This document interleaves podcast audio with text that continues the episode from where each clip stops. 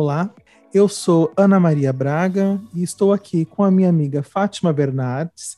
E hoje temos uma convidada especial. Sim, ela, Ana Furtado, que veio cobrir aqui as férias de Oprah Winfrey. Eu não lembrei uma, uma personagem para Aline. então vai a Oprah. Gente. Olá, meninos. Bom? Brincadeirinhas à parte, uh, estamos aqui com a nossa amiga de novo, a nossa de volta, né?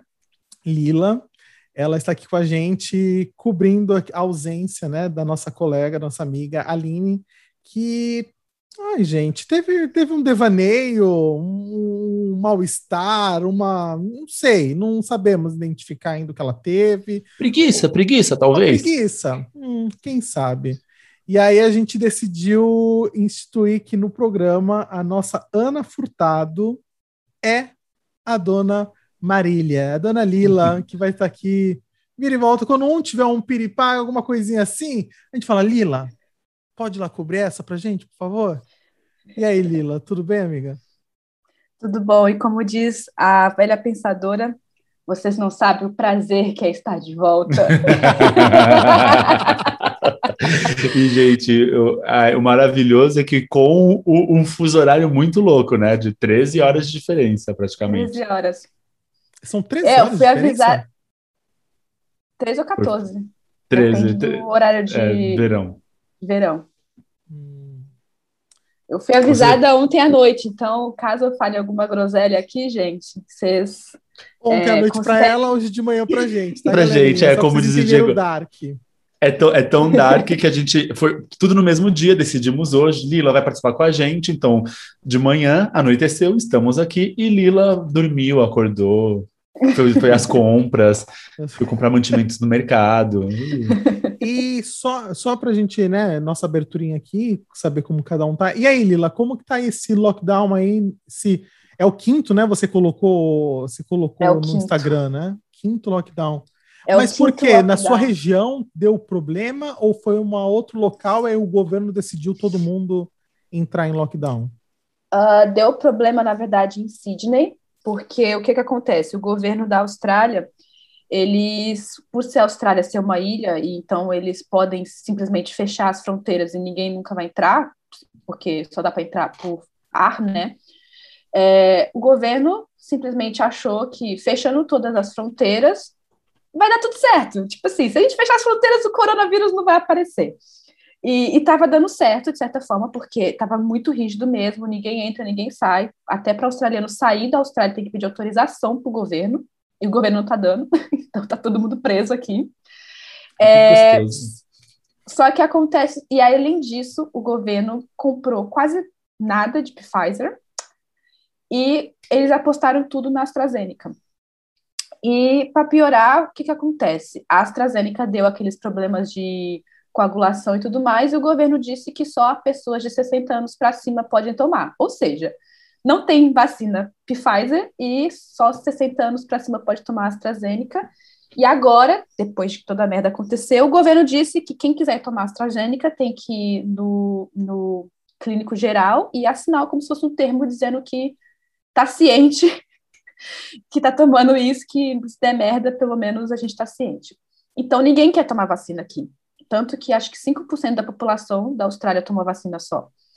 E aí, nesse meio tempo, é, o governo não deixa ninguém entrar, ninguém sair, porém, é, atores de Hollywood, é, esportistas, pessoas ricas podem entrar.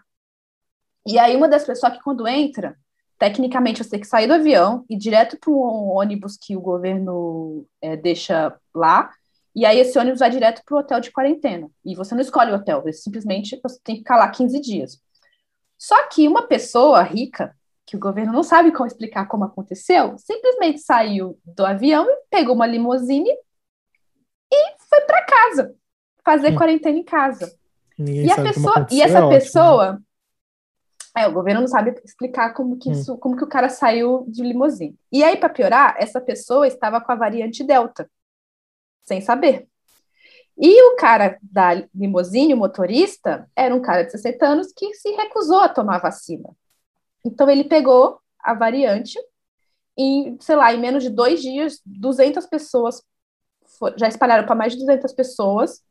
E aí deu um super lockdown em Sydney. Tá super sério lá. Uma pessoa, super sério, né? uma pessoa morreu.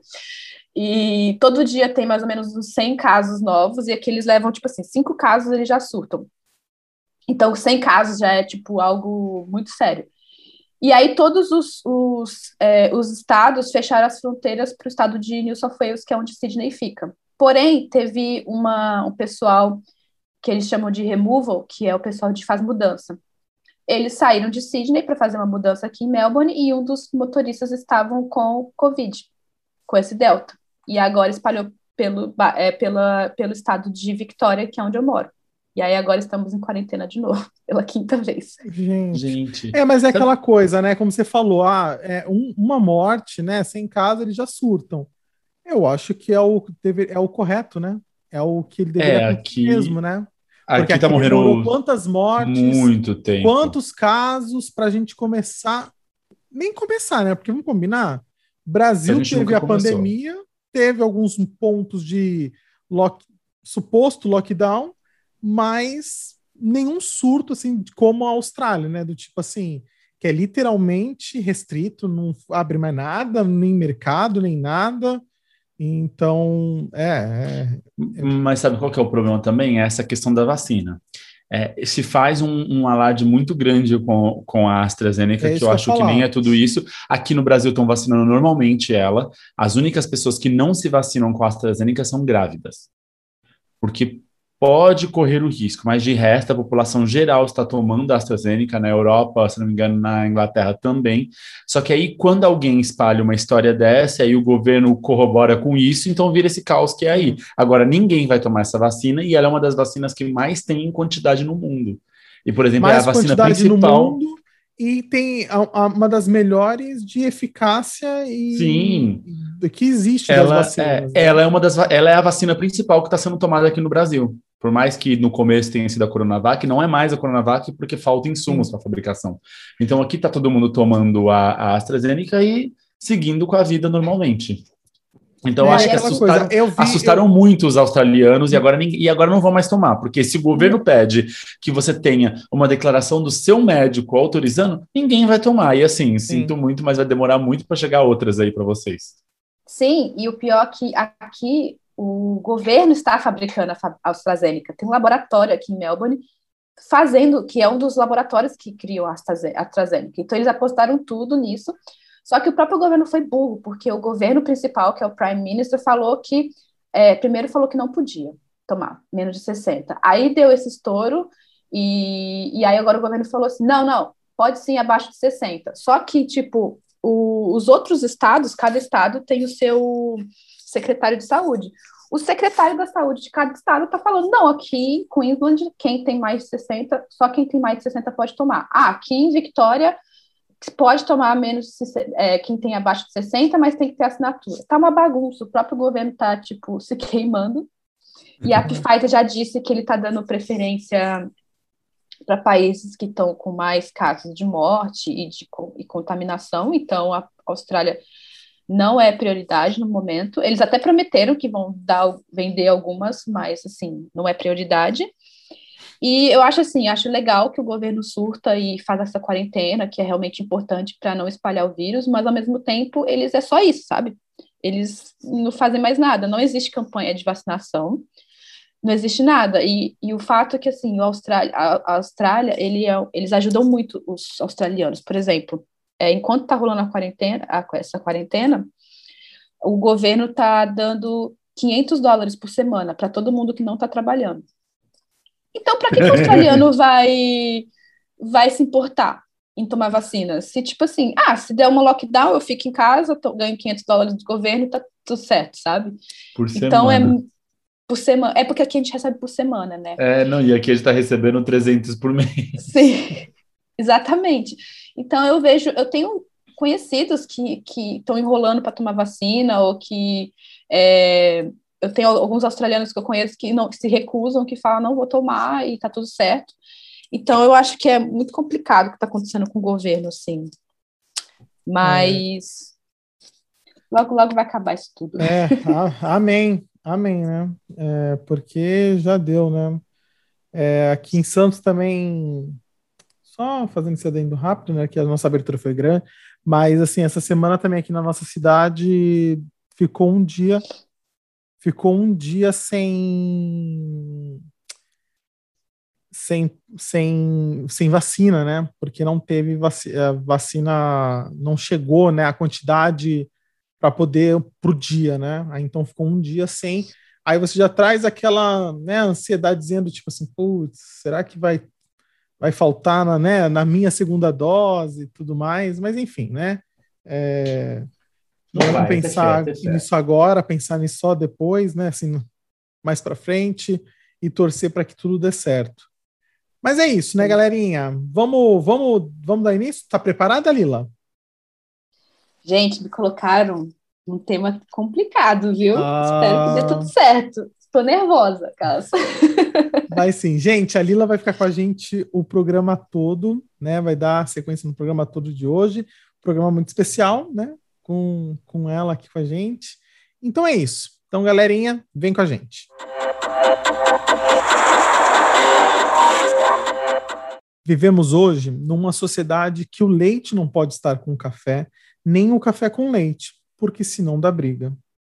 Isso porque a polarização dominou de forma burra a nossa democracia. Polarização é simplesmente a divisão de uma sociedade em dois polos a respeito de um determinado tema. Antigamente, tínhamos a máxima que sobre futebol e religião não se discutia. Hoje mais nada é discutido sem que não tenham gritos e o desejo desenfreado de vencer o outro, e nunca o de convencê-lo. O professor e filósofo Mário Sérgio Cortella tem uma frase ótima para o tema. Quando a pessoa precisa gritar para ser ouvida, significa que esta não tem argumentos. Será? Será que toda polarização é maldita? Será que conseguimos tirar algum proveito da sociedade brasileira atual? Além destas perguntas, deixo a minha provocação inicial para começarmos a conversa. Será que a polarização é a ausência da capacidade de ouvir argumentos dos outros? Hein? Lilari.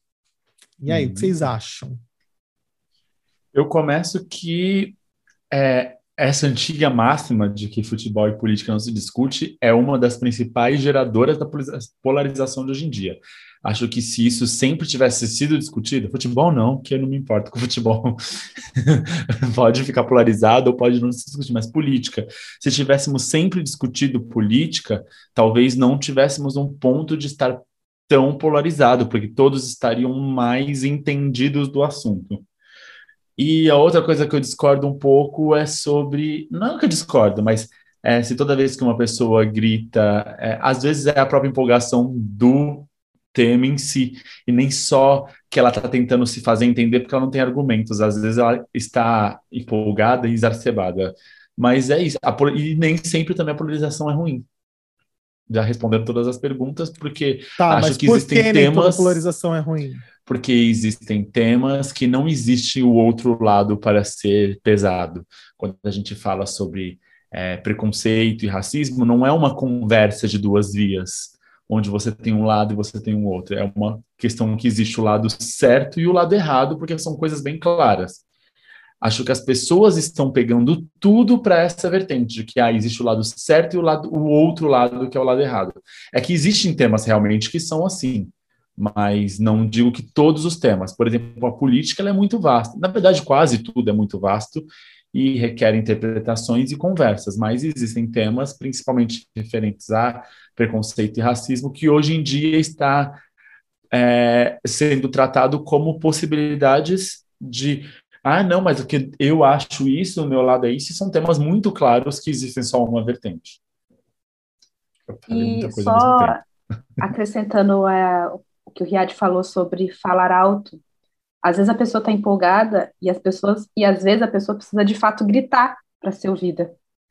Uma minoria, por exemplo, às vezes as mulheres quando começaram a ter o poder de voto, elas tiveram que gritar, elas tiveram que queimar sutiã, literalmente, para serem uhum. ouvidas. Não quer dizer que elas não tinham argumentos, né?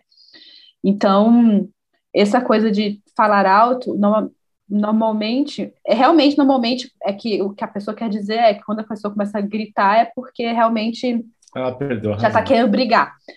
mas existem outros pontos também. E sobre não discutir futebol também, por mais que eu não goste de futebol também, eu não me importo, cago, é, eu acho que é importante, porque hoje em dia a polarização virou um grande futebol, porque ou é, é, tipo brigar por time, sabe? Do tipo, hoje em dia eu vejo a política como se fosse as pessoas brigando por uma partida de futebol, porque ou você torce para um time ou para o outro, não tem e talvez se as pessoas começassem a discutir civilizadamente futebol também, como pessoas adultas, eles aprenderiam a discutir outras coisas também civilizadamente e não virariam um grande é, São Paulo versus Corinthians em tudo. É, uma coisa que eu só queria pontuar um negócio que o, o Uri falou, né? Que existem coisas que não há discussão. Realmente, racismo não há discussão, homofobia não há discussão, né? Os preconceitos não há discussão. Ponto. Mas a gente sabe que essas, essas pautas que não existem discussão, em alguns em, algum, em um certo ponto do polo, a gente sabe que elas são colocadas de uma maneira erradas. Assim, Exatamente. erradas, né? Do tipo assim, como mimimi. Ah, daí é mimimi, entendeu? Assim, tipo, é o que é essa, ai, porque a mulher quer respeito, não sei o quê. Ah, isso é tudo mimimi, entendeu? Então, é, não há, não realmente não se há discussão mas a gente sabe que em determinado né, um ponto é, desses polos, dessa polarização, a gente sabe que elas também, esse ponto que não é discutido, não deveria ser discutível, mas é de uma forma, eles colocam de uma forma para banalizar, né? Eu acho que a polarização tem uma, um, uma coisa muito forte hoje de que o prazer deles é de dar adjetivos, né? Assim, é do tipo, é de querer sempre colocar o outro como uh, como sempre o errado, né? Assim, é literalmente, né? Como eu falei no meu texto, nunca é você querer convencer a pessoa, e sim você quer vencer a pessoa. Né? Eu acho que quando o Mário Sérgio Cortella fala assim do grito, eu acho que ele quer dizer a questão não somente do grito de falar alto, mas ele quer dizer também da questão da, da raiva, do ódio, né? Eu acho que é esse o ponto central que a gente tem hoje da polarização, que a nossa polarização está tão no ponto do ódio, do hate, do da agressão, que eu acho que é aí que eu falo, quando chega nesse ponto, significa que não há argumentos. Uh, é, é exatamente. Acho... Eu acho que, assim, por exemplo, na questão da política, é, existiu e existe agora uma conversa muito de que ou você é de direita ou você é de esquerda, ou você é, é Bolsonaro ou você é comunista e vai para Cuba. E assim, aí quando você quer argumentar sobre, você é tratado como uma pessoa totalmente delirante. Porque você quer falar? Porque se você for ler sobre, se as pessoas estudassem sobre espectros políticos, estudassem sobre o que é realmente o comunismo, o socialismo, o que são as outras frentes é, políticas, talvez se teria uma, uma versão clara do que se está falando e não viveríamos nesse extremo de polarização. A política em si não se divide só em direita e esquerda. Porque, assim, a direita e a esquerda são, são considerados é, conceitos já muito ultrapassados. É, porque assim, se você for ver a própria entre a direita e esquerda, na verdade, você tem direita e esquerda, você tem o lado autoritário e o lado mais libertário. E entre cada um, que na verdade não é uma linha, digamos que seria um gráfico, um X, você tem é uma, uma, uma democracia social, você tem o comunismo, você tem um conservadorismo, um fascismo, um liberalismo conservador, você tem um socialismo liberal, você tem um, uma coisa mais. É, então, assim, é um espectro que é muito amplo e que você pode conversar sobre vários assuntos, não necessariamente porque você não gosta do Bolsonaro, você é comunista ou você vai votar no Lula. A gente deixou passar, a Aline deixou claro semana passada que vamos fazer campanha para ele, deixou.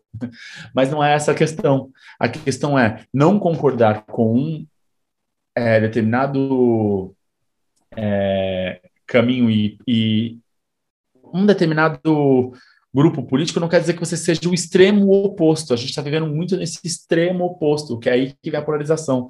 Não é porque eu não gosto do Polo Norte que eu sou do Polo Sul. A gente pode estar na linha do Equador, a gente pode estar onde a Lila na Austrália, a gente pode estar em Cuba, a gente pode estar, sei lá, em Miami ou no Brasil. Então, assim, não necessariamente a gente precisa estar em pontos tão distintos e longe, a gente pode ter uma conversa.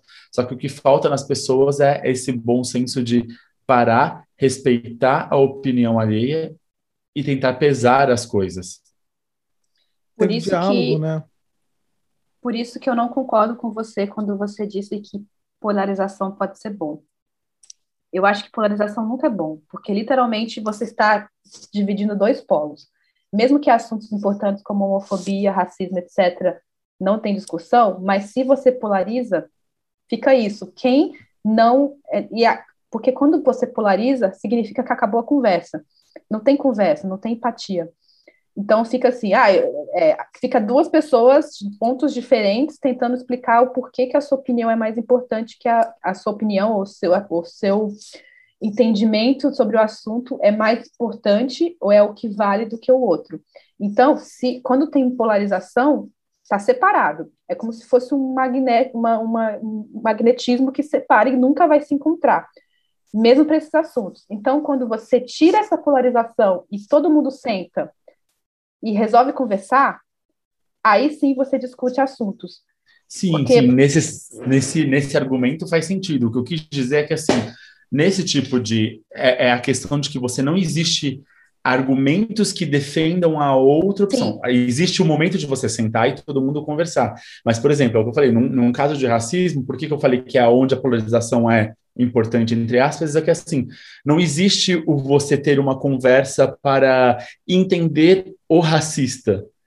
Ou ele é racista, ou ele tem que, ou ele não é. Então você tem que trazer o de lá para cá, mas não existe uma conversa em que você chega a um consenso no meio termo, entendeu? É mas nesse sentido de polarização, polarização, que eu falei. Não, não, não é polarização, mas é o que eu, o que eu disse assim, que o você ser totalmente contra o racismo é, é um polo do você ser racista. E não existe um meio termo disso. Mas aí, mas é, não, mas aí, mas aí um, como o que eu queria, por isso que eu te perguntei, porque assim, o ser racista e o não ser racista, o racismo é crime. Então a gente tá Exatamente, tá só que estão em dois polos. Não.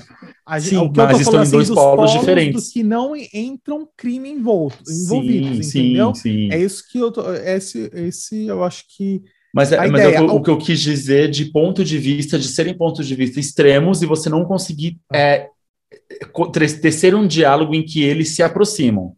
Tá, mas Existe aí uma, diálogo, agora, mas agora não nesse um, sentido. Um advogado do diabo aqui. Uh, a gente consegue ter diálogo com. A gente quer e a gente consegue ter diálogo com bolsonaristas? Eu acho que a gente consegue e deve ter diálogo sobre política. A questão principal sobre os bolsonaristas é que aí a gente entra em questões que eles defendem, questões mais sérias e graves. Mas sobre política, sim. Eu acho que a partir do momento que você conversa sobre qualquer outro tema, você começa a trazer conhecimento e não necessariamente os dois pontos extremos sejam o correto. Mas nessa conversa com eles, você vai querer ter a razão ou você vai querer, no momento, ouvir e tentar entendê-los? Ou não, você quer ter a razão na conversa com eles? Não, eu, eu acho quero ter que... paz. Eu quero ter paz. A Lila, a Lila quer ter paz? Eu sou do princípio, assim, eu sou contra a polarização, porém, no momento, eu tô mais focada na minha saúde mental. Então, certas pessoas eu prefiro deixar a pessoa falando, porque é aquela coisa. Tem certas pessoas que já estão tá, no nível de, assim, que isso vai também da polarização, que a polarização acaba fazendo com que as pessoas sejam fáceis de serem manipuladas. E quando a pessoa já está no nível de manipulação muito alto, não tem argumento que você fale não tem vídeo que você mostre, não tem provas que você esfregue na cara dessa pessoa que a pessoa vá acreditar ou vai falar, eu estou certa. Então, para essas pessoas que eu tento conversar normalmente, eu tento ter uma conversa e eu vejo que a pessoa está num nível muito, tipo, é, de robô, eu prefiro simplesmente não discutir mais e falar, tudo bem, Fica aí você com, a sua, com seus achismos, eu fico com meu, o que deixa de ser uma polarização, talvez. Mas tem vezes que eu penso, não vale a pena. É, não, eu acho é, também, eu concordo é... contigo nesse sentido de que também a paz, né, de ter razão e ser feliz, eu sou muito mais também na questão do, é, né, eu... do ser feliz. Só, só pontuando também o que a Lila falou, um negócio interessante que ela falou assim, tem pessoas que quando estão é, é, muito focadas naquele ponto, qualquer coisinha vai ser, né, vai, vai levar a pessoa para tal, né?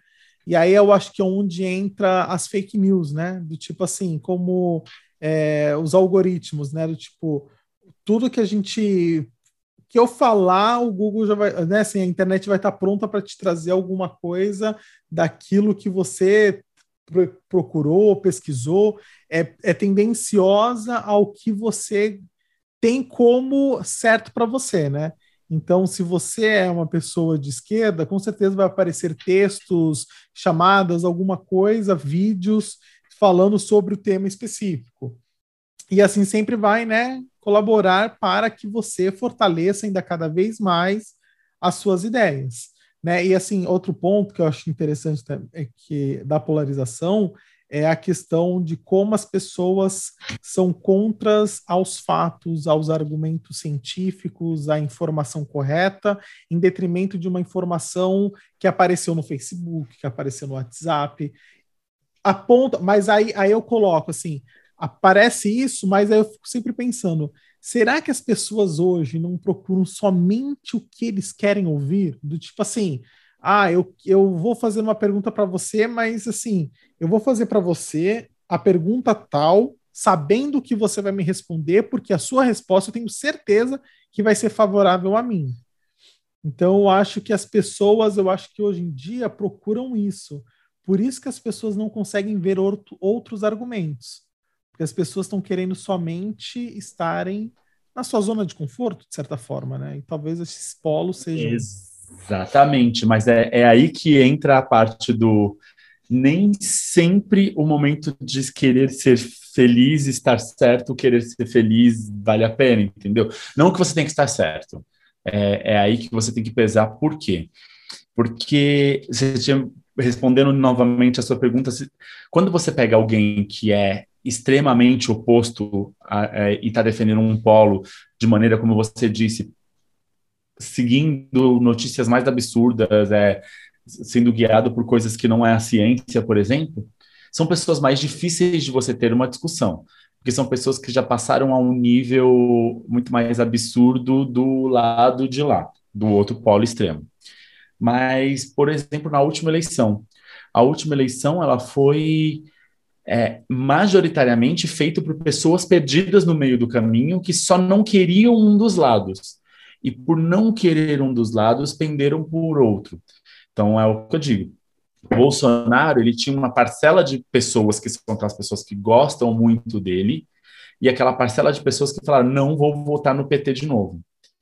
Essas pessoas que são as pessoas do não vou votar no PT de novo, que seria a grande maioria dos brasileiros, são as pessoas que ainda valem a pena discutir sobre política que ainda é interessante você discutir e conversar, mostrar pontos de vista, entender pontos de vista dele. Eu conversei muito disso durante, né, disso na época da eleição, conversei muito com pessoas que eu sei que votaram no Bolsonaro e a gente tinha conversas saudáveis, por assim dizer. Conversavam sobre política, conversavam sobre pontos de vista. Hoje, muitos dos argumentos que eles usaram para me convencer se provaram infundados, quando alguém fala assim, não, mas o Bolsonaro tinha proposta de colocar pessoas técnicas é, corretas dentro dos ministérios. Aí você pega o pessoal que está no Ministério da Saúde. A desculpa dessa semana é que por que, que demoraram para responder? Porque não tinha gente que sabia falar inglês para ler o texto e responder. Então, onde que está o técnico disso? Então, são argumentos que caíram por terra. Porém, são pessoas que tinham argumentos e tentavam te convencer dos problemas que o PT teve. É diferente você conversar com uma pessoa totalmente polarizada que vai te falar que eu tenho que ir para Cuba, que e, e, e defender é coisas que são né, extremamente é, polêmicas. Por isso que eu falo, quando você falou de, sobre racismo ou homofobia, ou, são pessoas que se valem dessas coisas que são crime como o certo para embasar o seu ponto de vista e o seu polo daquele lado.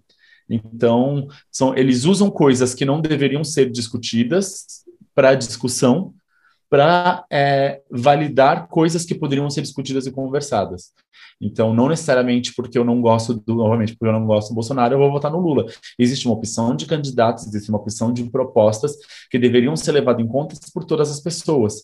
Aí o que acontece? Exatamente por conta da polarização, muitos vão ser obrigados a votar no Lula para fugir do Bolsonaro, ou vice-versa, novamente no Bolsonaro para fugir do Lula. E acaba que a famosa terceira via, que está todo mundo querendo ser essa terceira via, não vai para frente. Assim como da outra vez falaram, ai, o Amoedo, o Amoedo, vamos votar no Amoedo. Um monte de gente fala que, ai, eu votei. O Amoedo, se todo mundo que falou que ia votar no Amoedo tivesse votado no Amoedo, o Amoedo tinha ganhado no primeiro turno. Então.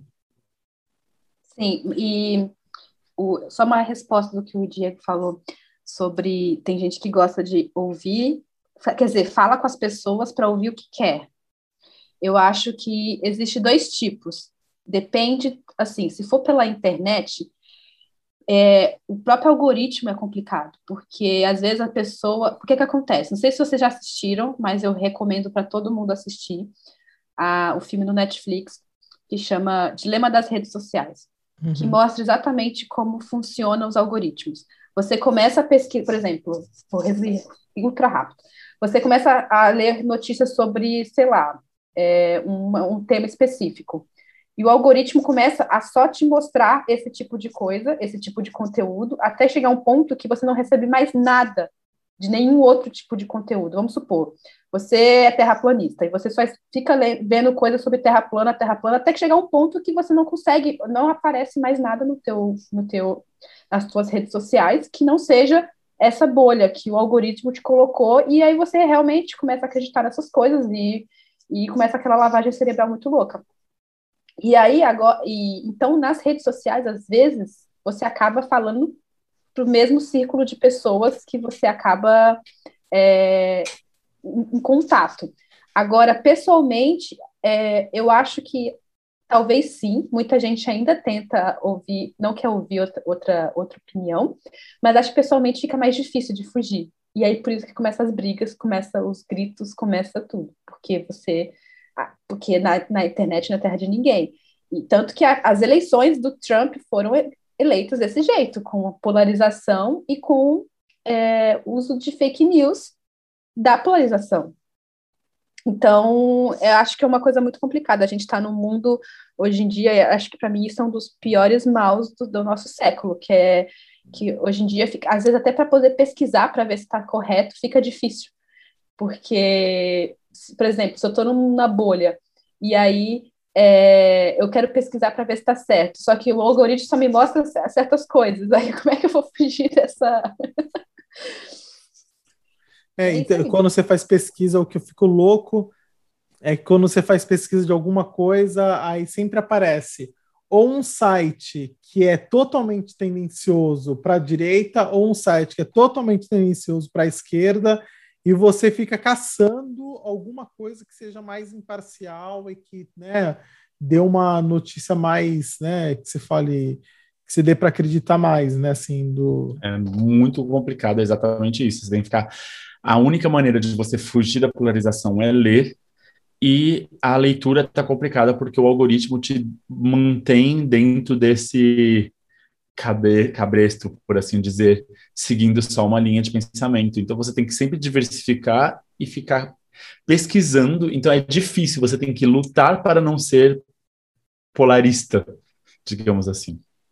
E por isso que eu recomendo para todo mundo já que as eleições vai ser ano que vem, para assistirem o canal da Gabriela Priori, porque ela está fazendo um, um, negócio muito legal que chama GPS Político, que ela está convidando é, é, políticos de todas as é, direitas, esquerdas, desde o Boulos, que é, é, quase extrema esquerda, até o Kim Kataguiri, o, o, o qual é o nome daquele lá? O Maia, Rodrigo, Rodrigo Maia, Maia, todos esses tipos, e ela faz as mesmas perguntas para todos, e cada um mostra o seu viés político e a sua opinião, e assim você conhece de todo mundo e você pode pensar, sair um pouco da bolha da ah, eu sou direita, eu sou esquerda, e, e, e, não vou discutir sobre isso, e você começar a ouvir opiniões, e você vai começar a perceber por exemplo, que o Rodrigo Maia ele tem opiniões muito parecidas com Boulos, não tão não tão extremas, mas assim, muito parecidas, que você começa a pensar, gente, eles estão falando sobre o mesmo assunto, só que com palavras diferentes. Exatamente. E, e essa coisa idiota de você não querer escutar o outro só porque o outro é da esquerda, você está perdendo a oportunidade de aprender. Então, eu recomendo muito o canal da Sim. Gabriela Priori. Quem diz isso. muito sobre isso hoje em dia é Fernando Henrique Cardoso, que para os bolsonaristas é praticamente o ditador de Cuba, né? Porque... é amigo do Pinochet. É amigo, porque assim, é... O, o, Fernando Henrique, eu li uma entrevista muito interessante dele, que é ele falando exatamente sobre o porquê dele, eh, do arrependimento de ele não ter tido uma aproximação do Lula na época em que ele era presidente, não na época que o Lula era presidente. Se ele tivesse se aproximado mais, porque no fundo o que eles queriam para o país era, é a mesma coisa. No fundo, o que todos basicamente querem para o país é um país melhor, exceto algumas pessoas que querem só salvar a família e suas milícias, eles querem só um país melhor. Então, a ideia às vezes é a mesma de maneiras de execução diferentes. Então vale ter uma conversa e um diálogo. O que eu gosto da Gabriela Pioli, por mais também que as pessoas de extrema direita acusam ela de ser de esquerda, é que ela por ser uma advogada e seguir bem a lei, ela é uma das pessoas mais imparciais quando conversa sobre política que eu vejo ultimamente, que ela consegue passar os prós e os contras dos dois lados, a parte de legislação e o que é o correto e o errado dos dois lados, para você poder fazer uma análise de dados e fatos sozinho.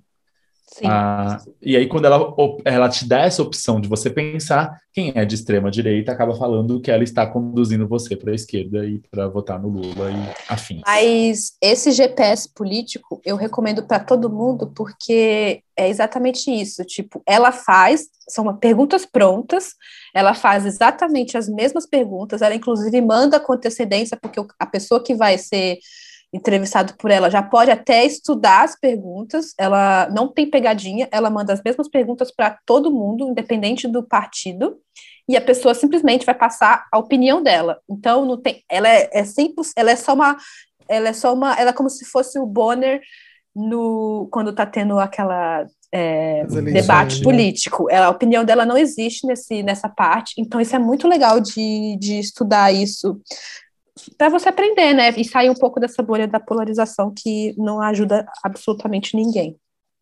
É só entrando num pontinho aqui da, sobre polarização, porque a gente ainda tem um tempinho aí para conversar, uh, temos ainda uns minutinhos.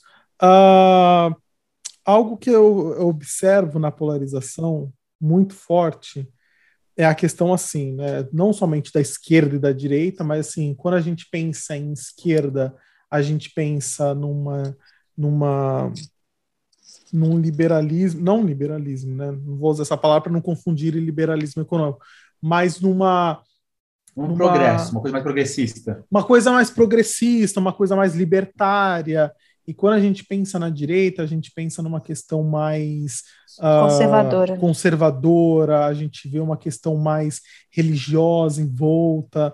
Uh, e aí, colocando esse ponto aí, vocês acham que muito das questões da polarização que a gente tem hoje no nosso país é muito de, é dentro disso do que a direita acha que o pessoal da esquerda é muito liberal no sentido de liberdades e, e libertinagens. as, e libertinagens e as pessoas da esquerda acham que as pessoas da direita são pessoas conservadoras a ponto vai de buscar uma um, um país não mais laico mas um país totalmente direcionado para algo extremamente religioso, como os países, vai, os países árabes que a gente tem, né? Que tem Sim.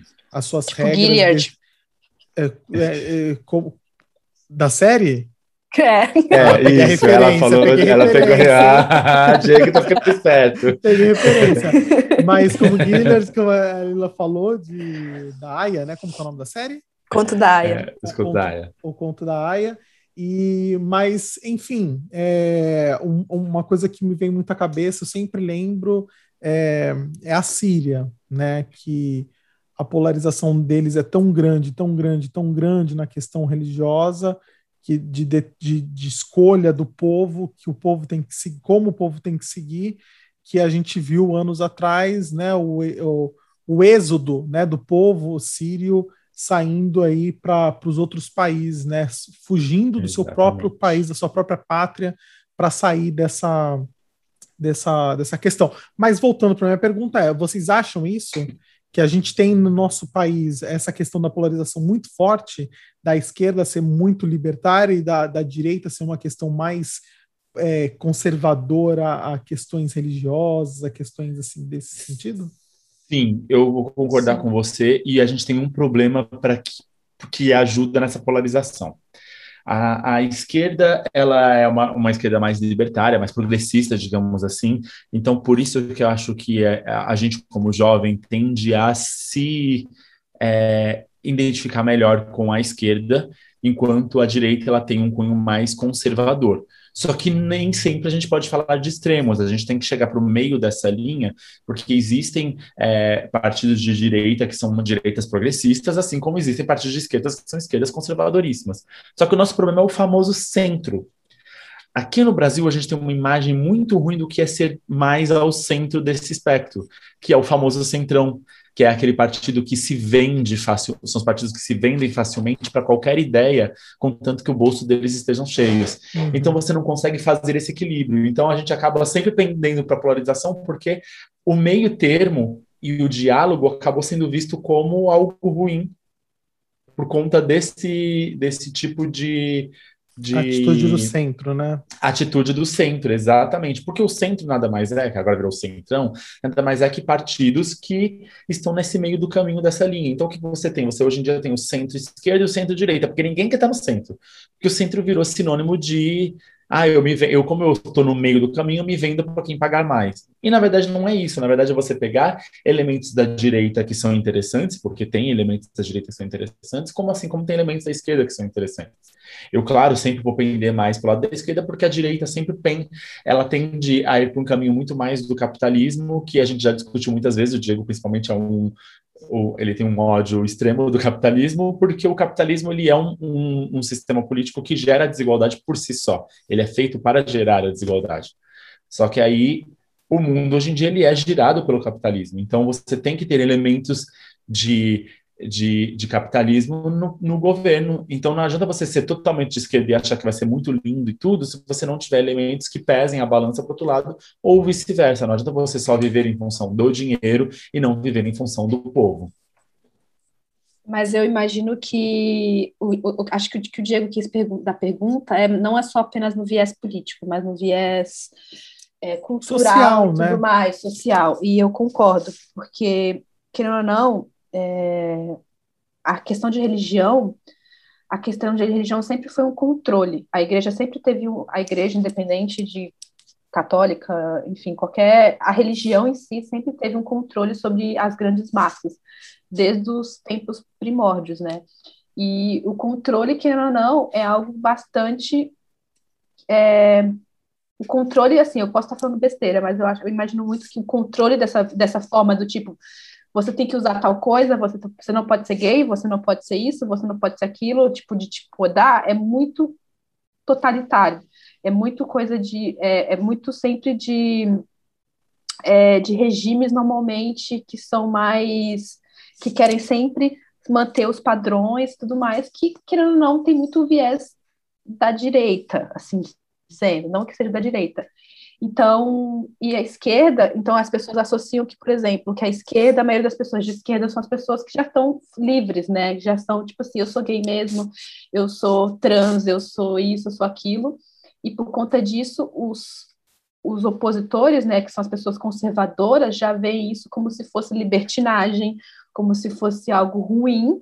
Então, eu acho que, que também tem muito disso, que acaba a parte política acaba entrando na parte social também, porque é, as pessoas mais conservadoras querem manter esse, esse padrão, essa, essa coisa da família tradicional, enquanto as pessoas que são mais liberais querem mostrar que tipo, você pode ser o que você quiser, e aí tem esse, essa polarização na so, é, social também. Eu acho engraçado. Sim, eu, eu acho engraçado como todos os, os famosos países uh, comunistas e socialistas o socialismo e o comunismo é muito lindo na teoria, na prática, ele nunca conseguiu ser aplicado de, de forma decente. Ele sempre tem regimes autoritários que prendem a população, e se você for analisar a maneira como são esses regimes, eles são muito mais de direita do que de esquerda. Exatamente. Então, e, e a direita usa isso para colocar a gente contra esses regimes, porque isso é de esquerda e eliminar a esquerda. Mas se você for analisar, eles são movimentos muito mais de direita, conservadores, que tiram seus direitos, que deixam você. Então, você vai pegar uma Coreia do Norte, você vai pegar uma na época da União Soviética, ela é muito mais uma de Iliad do. Da, dos contos da AIA, que é um, um governo de extrema direita, do que um governo de esquerda. Sim. Sim. Exatamente. É, é, eu acho que o que a gente precisa realmente, eu acho que o, o ponto principal da nossa conversa aqui, eu acho que a nossa síntese dessa conversa, eu acho que deveria ser o diálogo, né?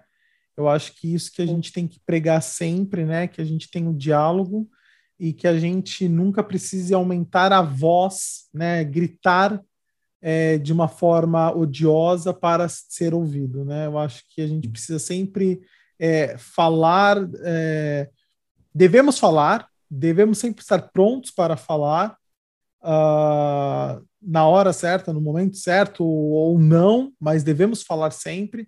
Mas eu acho que a gente tem que sempre ter o diálogo, né? Eu acho que a gente sempre tem e que aprender a ouvir o outro, né? Assim, e eu acho que é isso que complementa uh, a felicidade, né, Lila? Como você falou, procura ser feliz. Eu acho que quando a gente conversa, eu fico, eu amo conversar com meus com amigos. Vai, eu, eu iria. A gente tem muita opinião contrária, assim, tipo assim, temos Muitas. muita opinião que eu falo, eu não concordo, mas assim, nunca precisamos. A gente conversa. A gente conversa sempre, do tipo assim, é um ouvindo o outro é um, né, não querendo vencer nenhum momento, ou até mesmo nem querendo convencer nada é realmente só ter o diálogo, né? É, muitas vezes... vezes... a gente não chega a conclusão, tipo, a gente não chega a um a concordar o outro. Eu conto a minha, minha ponto de vista, o Diego conta dele, eu saio com o meu e o Diego sai com o dele. Só que eu Sim. aprendi muito sobre a opinião dele e sobre o ponto de vista dele, e ele aprendeu muito, acho eu, sobre Sim. o meu ponto de vista.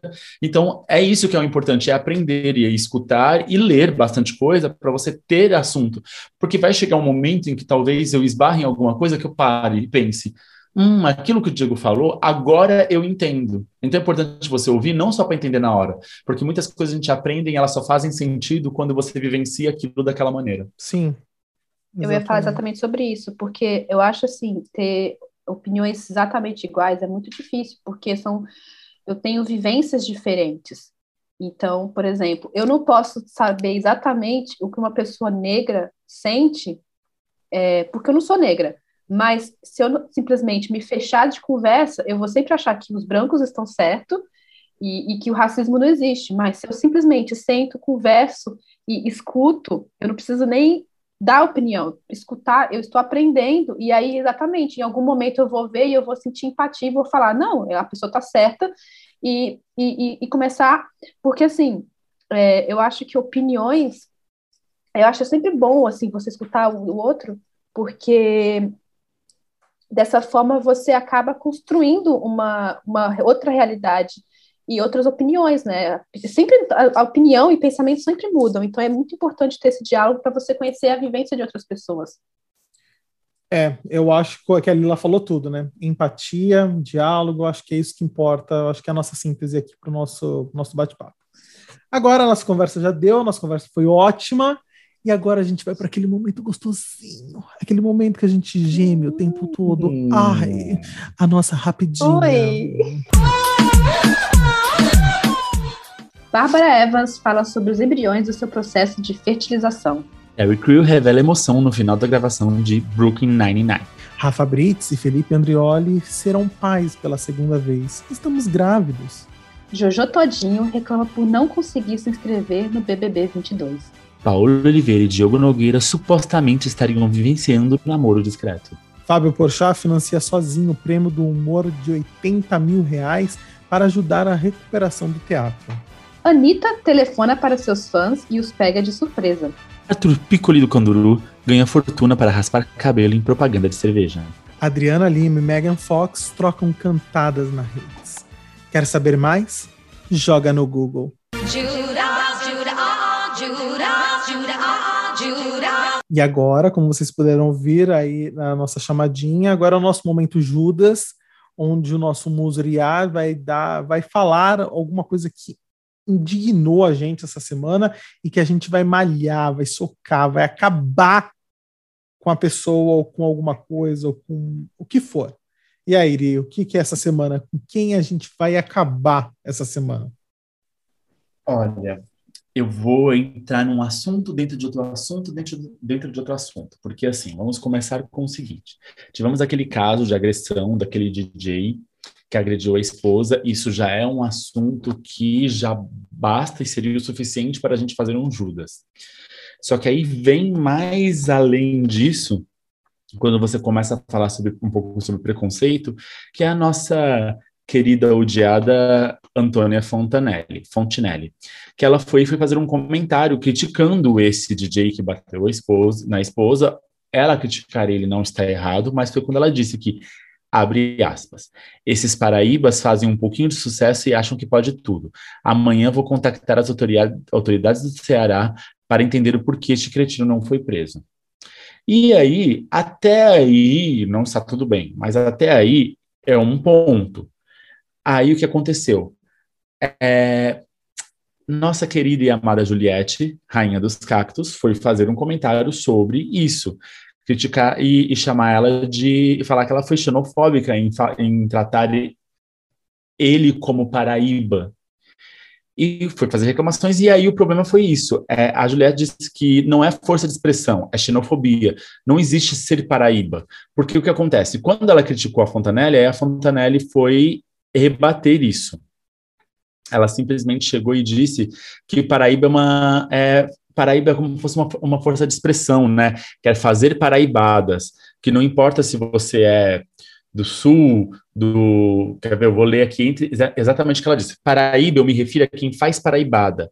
Pode ser ele sulista, pode ser ele nordestino, pode ser ele o que for. Se fizer paraibada, eu vou chamar de Paraíba e é uma força de expressão. Então, o que acontece?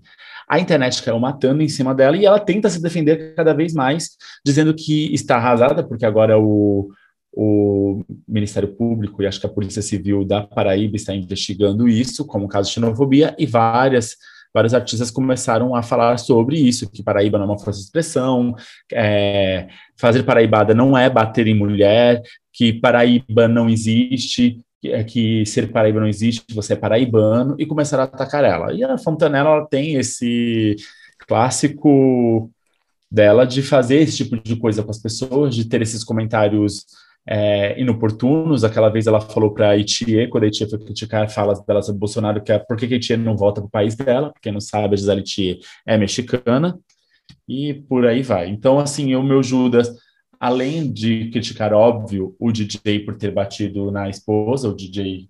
Esqueci o nome do DJ, desculpa, nem gente. Precisa falar. Não, é, nem, dá, nem precisa falar o nome desse infeliz. DJ X. DJ é, a, a, Julia, a, a Antônia Fontanelli, que a gente acha que pode até criar uma expressão, já que ela gosta de criar expressões, chamando as pessoas de falando que elas são paraíbas e estão fazendo paraibadas. Eu acho que ela acabou de fazer uma fan, fantonelice. Fantonelice, hum, boa, gostei. Fantonelice. Boa, vou usar. É, mas assim, olha, eu tenho tanta preguiça dessas notícias, dessas coisas, gente, porque aí eu fico naquele pensamento, olha quem tá dando, olha para quem a gente, assim, do tipo assim, olha quem tá falando, galera.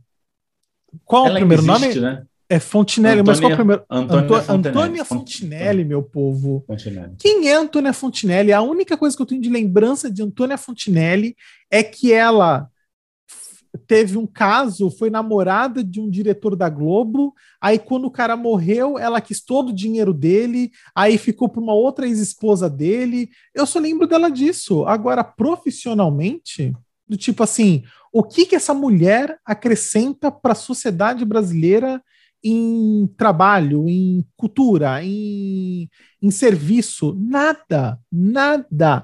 E aí a gente vê uma infeliz dessa dando uma declaração idiota dessa, odiosa como essa, e é, essa infeliz está aqui no nosso Judas. Exatamente. Isso é o que, que me irrita muito, além do teu, tal, você você falou tudo.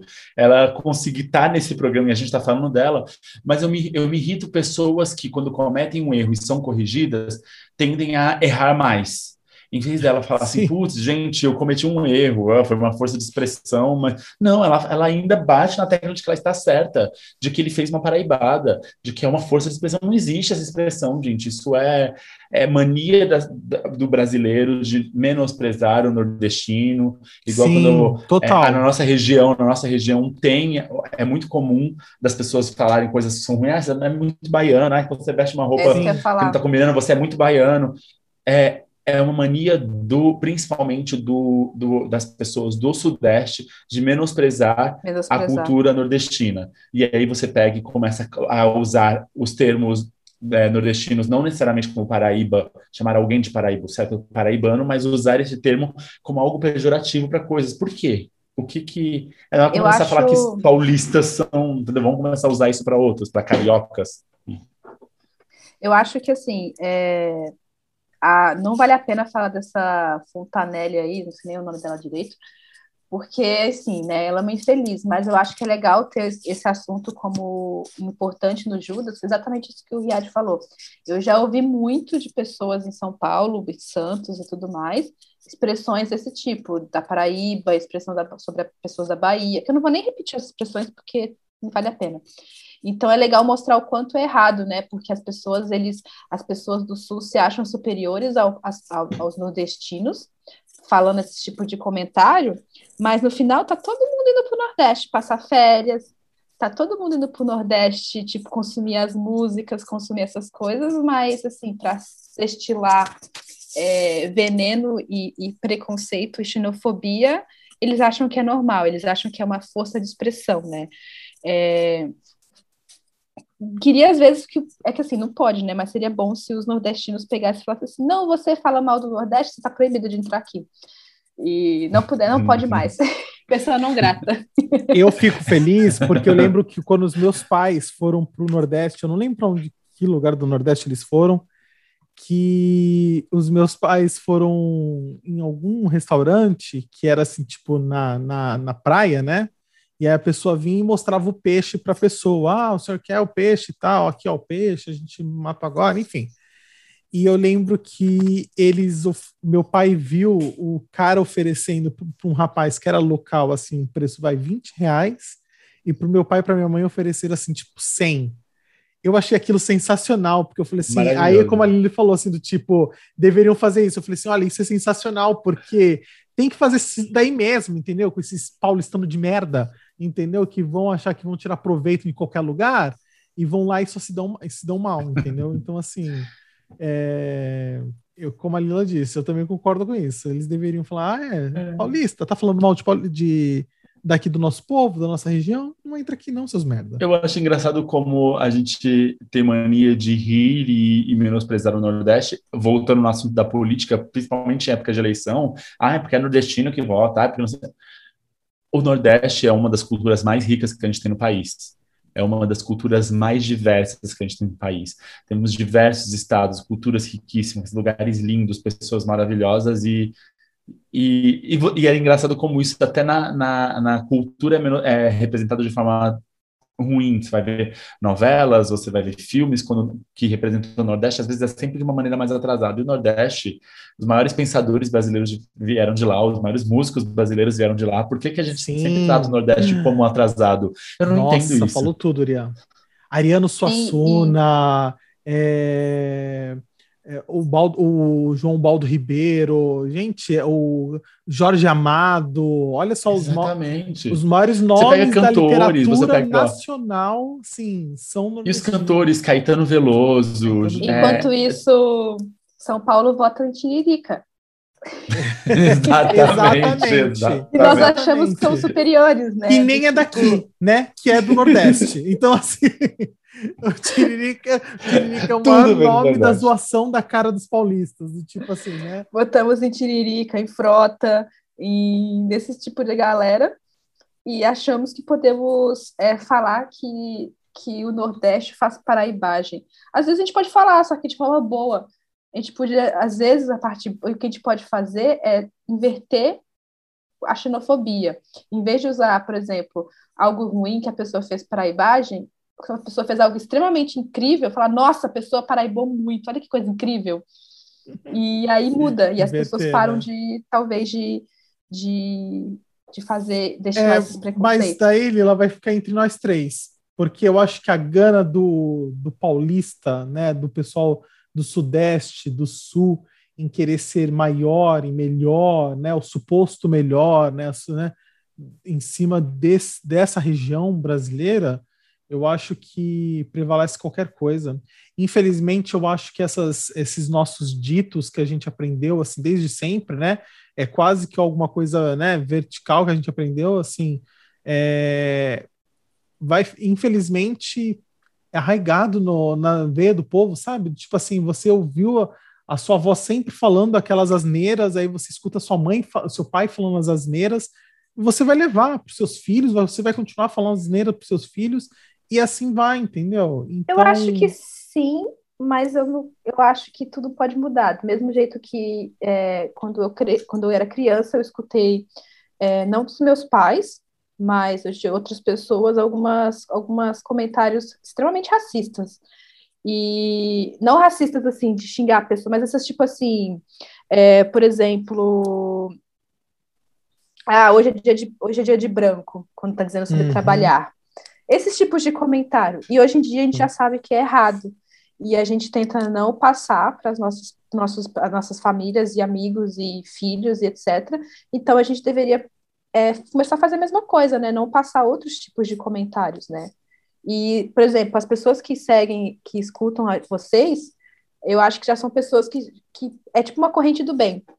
Se todo mundo que te segue começar a não é, é, passar esses comentários ou começar a falar que fazer paraibagem tá algo bom, pode ser que comece a espalhar do mesmo jeito quando começar a falar que ah, hoje é dia de branco, é, agora é errado de falar. Ninguém, você, você escutar alguém falando isso, você vai ficar impressionado, tipo, nossa. Que merda de ser tipo humano de é esse? Que merda de ser humano é esse? é, mas... dia de branco é ano novo. É o único dia de branco que existe pra mim. que é, é, o dia de vestir branco. E olha que eu nem gosto e de também, vestir branco no ano novo. Ó, Riad, ainda também bem que não. você citou isso, porque em São Paulo todo mundo usa é, roupa branca no novo, que é o quê? sobre a Imanjá, que é do Nordeste. Exatamente. Sincretismo é religioso é, nordestino, né? É. Exatamente, é sobre culturas afro, afro-brasileiras. Afro e, e, então é muito Não que é sobre o Nordeste, galera que é da Umbanda, desculpa. Eu sei que não é do Nordeste isso, mas que mas é uma cultura uma muito cultura forte maior no Nordeste. Deixa eu só deixar bem claro, senão as pessoas podem ficar com raiva de sim, mim. Sim, sim, mas grande parte das coisas que a gente usa na nossa cultura e assimilou veio do Nordeste. Sim. Então. E sim. a gente ainda acha que tem gente Castro que acha que é Alves é nordestino importante. também. Diego falou de alguns, lembrei de Castro, Castro Alves. Alves é nordestino, é verdade. Caetano não, muito, gente. Você falou, quando você falou, baianos. me veio assim, os nomes, eu falei, gente, verdade, Mas olha é, só, os maiores nomes da literatura, Ariano Suassuna, cara. Um país que tem Ariano Suassuna como, né, um dos maiores literários do país. Gente, olha que cultura, olha que literatura a gente tem. É perfeito. Exatamente. E vem do Nordeste, entendeu? Uma coisa que. Os próprios comediantes. Os grandes comediantes são nordestinos. Chico Anísio é, acho que é do Ceará, acho que é do Ceará. Tom Cavalcante também é da, de lá. Então, Grandes atores brasileiros, Lázaro Ramos, Wagner Moura. Exatamente, exatamente. Exatamente. Olha, é Nós verdade. Muitos, a nossa cultura é rica, é rico no Nordeste. Isso é sensacional. Exatamente. Aí me vê uma Fontinelli, gente. Ai, não, isso me raiva. Da onde esse infeliz é? Vamos ah, Procura aí. São Paulo. Ah, só deve pode. Ser do Rio de Janeiro. Deve ser do Rio de Janeiro. Só pode. É, Ai, que ódio. Ai, mas enfim, né? Fonte. Ah? Brasília. Nasceu ah, em Brasília. Ai, Mas a família dela é uma família de ascendência, se não me engano, portuguesa, mas é uma, mas é uma família que é, é é uma família, acho que nordestina também, por assim dizer. Gente, mas nem vale falar de Sim, onde ela é, é, porque... A família dela morou no Nordeste, ou é naturalmente do Nordeste, mas enfim. É. E ela vale a pena falar, Nordeste. porque senão vai começar a polarização dizendo que, por exemplo, se ela for do Sul, que todo mundo do Sul é assim.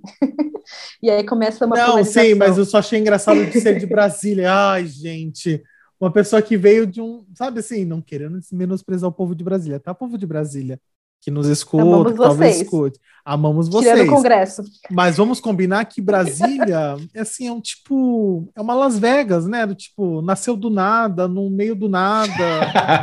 não é? É uma Las Vegas foi ótimo. Faltam uns cassinos, faltam shows interessantes. mas, mas é, eu vou te dizer uma coisa: na, na Brasília, que é a nossa Las Vegas, eles fazem uma ótima mágica que é fazer o dinheiro sumir. Assim como nos shows de Las Vegas. E eles também fazem maravilhas naquele trânsito, né? Aquela confusão daquele trânsito deles, tesoura, tesourinha. Enfim, Brasília, te amamos, tá? Como Menos nossa políticos. É, enfim. Gente, acho que é isso. Malhamos? Malhamos, malhamos. né? Acho que malhamos. Ah, malhamos aí a Fontinelli que fez Fontinelice, né? Mas é isso, galera. Agora a gente vai para o nosso momento que a gente mais gosta, que é o momento que a gente indica algo legal. Sim, é o nosso momento selo Paulo Gustavo de qualidade. Marcelina, eu já mandei você entrar dentro desta merda, deste chuveiro! Eu vou se eu quiser! Se eu quiser, sua imunda! Paulo Gustavo, venha pra cá!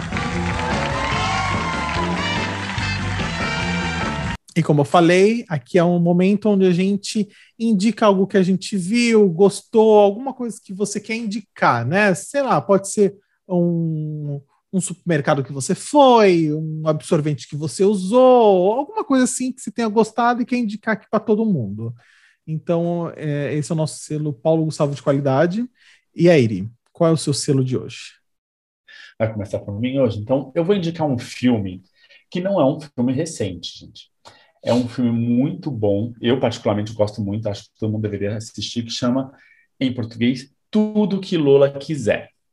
É um filme de 2007, dirigido pelo Nabil Ayush. É um filme Canadá barra França, foi feito pelo Canadá e pela França, mas é uma história que se passa nos Estados Unidos e no Egito.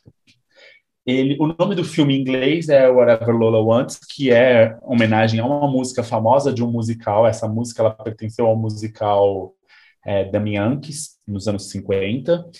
E a história ela fala sobre uma, uma menina de Nova York que quer dançar na Broadway, quer ser uma artista, e ela começa a namorar um rapaz egípcio, e esse rapaz, e ela está se envolvendo com ele, esse rapaz vai embora para o Egito, e ela resolve ir atrás desse rapaz.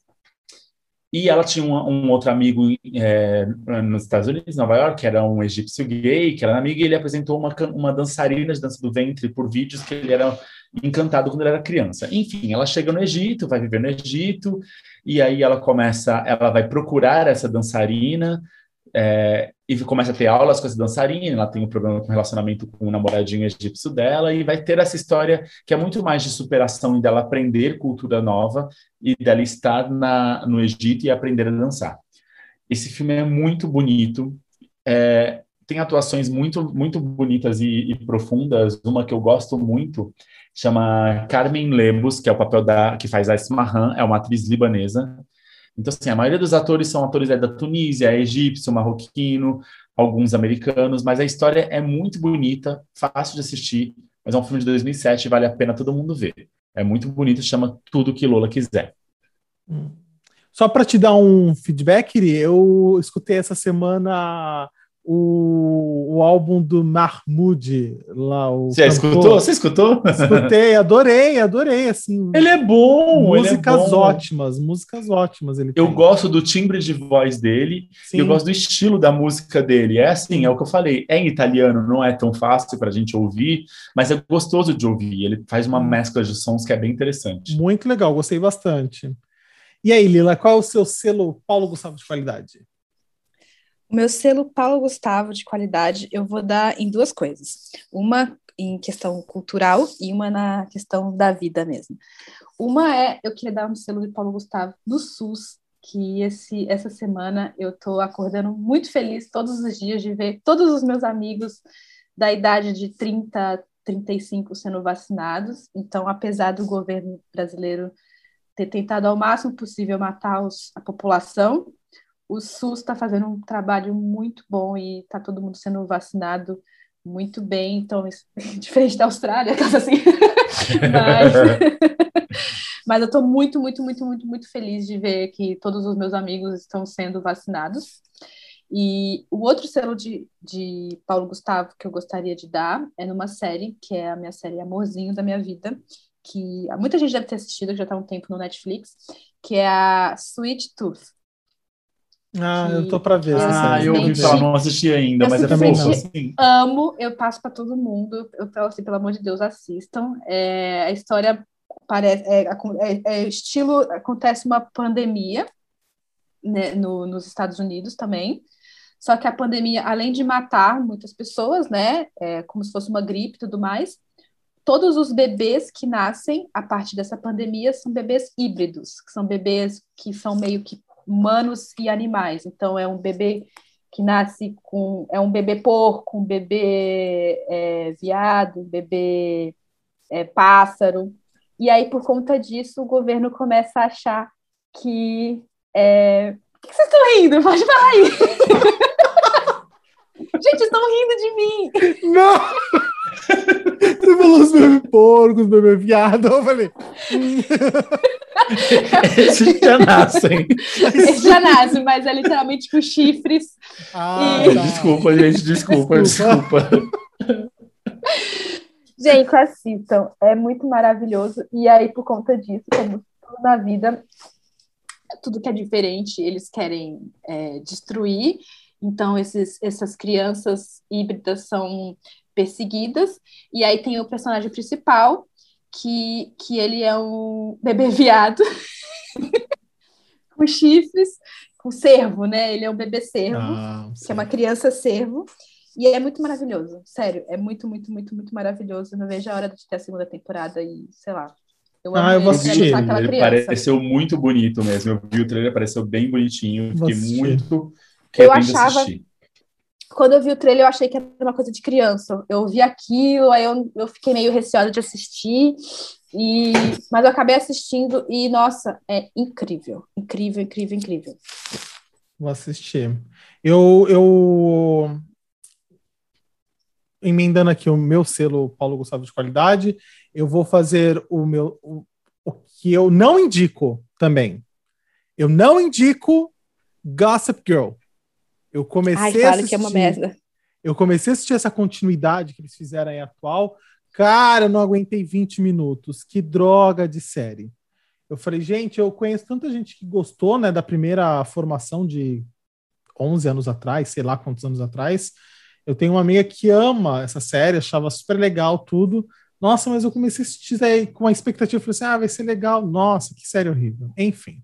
Mas o meu selo Paulo Gustavo de qualidade vai para uma outra série chamada VIP, V-E-E-P, né, de Vice President, né, dos Estados hum. Unidos, uh, com a Julia Louis-Dreyfus. Uh, a série é maravilhosa, é uma série de comédia, é, mas não é aquela comédia, não são aquele, não é sitcom que tem aquela terceira parede de audiência, né? Que existem aquelas risadas de fundo.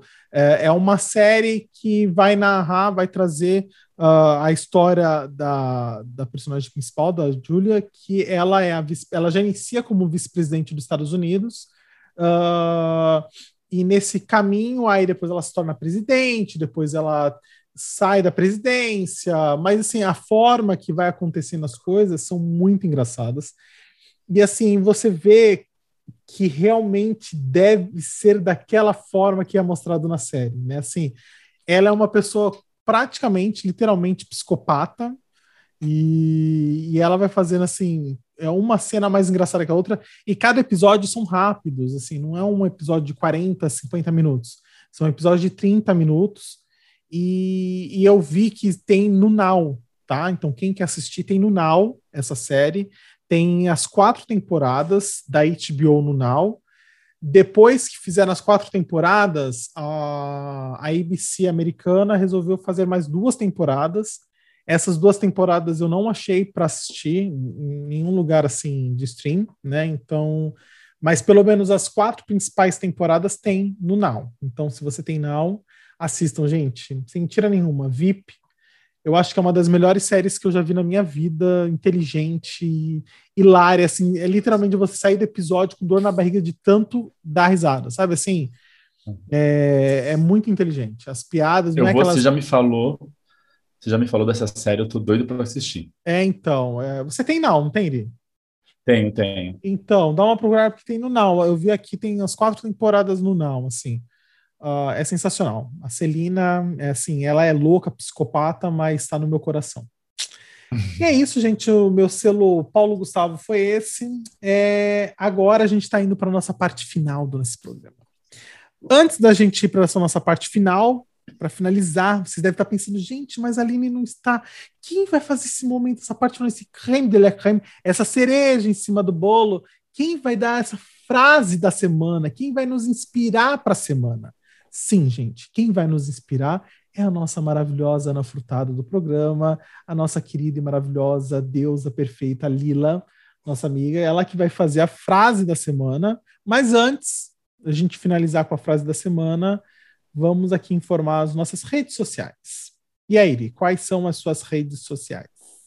A minha rede social, que é o Instagram, é arroba Riadiassi arroba assim é meu Instagram. E aproveitando que ela não está aqui, eu vou dar que é a preta.farias da nossa querida Aline ou Pro Winfrey, que não está hoje, porque sabe, sei lá, Deus, o que aconteceu com ela.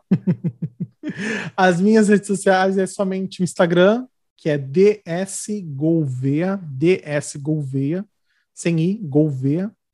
Uh, vocês podem me achar lá no Instagram, ah, e também temos o Instagram do nosso podcast, que é o podcast ponto sem nome lá no Instagram também. Podcast ponto sem nome. Lila, quais as suas redes sociais? E aí você já pode social... dar continuidade aí para a frase. A minha rede social é só no Instagram mesmo, que é Marília, com L-I, não L-H, Marília Fefe, de Fernanda Ferreira. Marília Fefe. É isso aí. E estou com medo dessa frase, né, que eu não, não sou tão boa quanto a preta, mas eu peguei aqui de um grande pensador moderno, que a frase é a seguinte: Se você parar para pensar, você pensa parado. Boa. Se você parar para pensar, você pensa, você parado. pensa parado. É verdade. Nossa, terminou assim com chave de ouro. É verdade. Chupa, Aline, chupa! Entendeu? chupa semana Boninho passada, também. Boninho tem só Ana Furtado. Boninho tem só Ana Furtado. Nós temos Lila aqui, que dá de Exatamente. 10 a 0. 10 a Lilinha 0. Furtado. Lilinha surtada. Lilinha surtada. Lilinha surtada. Ai, gente, é isso, galera. Espero que vocês tenham gostado. Saibam que a Lila estará mais vezes com a gente aqui, com certeza. Uh, saiba que quando tiver algum piripaque com alguém, né? Sempre quando eu falo essa palavra, eu lembro dos normais. Não sei se as pessoas vão lembrar da cena do, do Rui da Vani discutindo da onde vem a palavra piripaque, que eles achavam que poderiam ser pitipaque do Guarani, enfim, Tupi-Guarani, enfim. Veio na cabeça isso, quis passar. Mas sempre quando alguém tiver um piripaque, com certeza iremos acionar a nossa Lila Furtado para que ela esteja aqui no programa com a gente. Lila, muito obrigado. Obrigada a vocês por me convidarem e galera, se eu falar alguma groselha, vocês me perdoam, porque eu tenho uma tendência, a Lili já sabe, de reality também, de eu fazer umas lilando, né? Às vezes eu falo umas groselhas, tipo a tartaruga que, que são estuprada, uma longa história, mas eu, falo, eu tenho uma tendência a falar umas groselhas. Mas assim, não se preocupa, Lila, não se preocupa, porque esse programa aqui é o que mais a gente faz. Então é, é a gente mais só gente, fala Exatamente. Então, a gente só faz lilice. Então não se preocupa. E, e antes fazer lilice do que fontanelices. Né? Exatamente. É, é melhor. Exatamente. Lilice sempre melhor. Obrigado. Você, Lila, que agora tem o dia inteiro pela frente, nós que vamos vestir nossos pijaminhas, deitar e dormir, né, Diego? O nosso penhoar. Tomar um chá, tomar um chazinho. ou tomar um, um chazinho e, e colocar umas meias nos pés para aquecer. Exatamente. O dia inteiro de quarentena, que não pode sair de casa, então é. Então, Lila, Jogando convido você videogame. para botar uma meia, fazer um chá e deitar conosco. Jogar videogame. Videogame. É isso, galera. Espero que vocês tenham gostado. Saiba que a Lila vai estar aqui mais com a gente é, nos- em vários momentos. E é isso. Espero que vocês tenham gostado. Beijo para todos. Até semana que vem. Beijos. Beijão, galera. Tchau, tchau.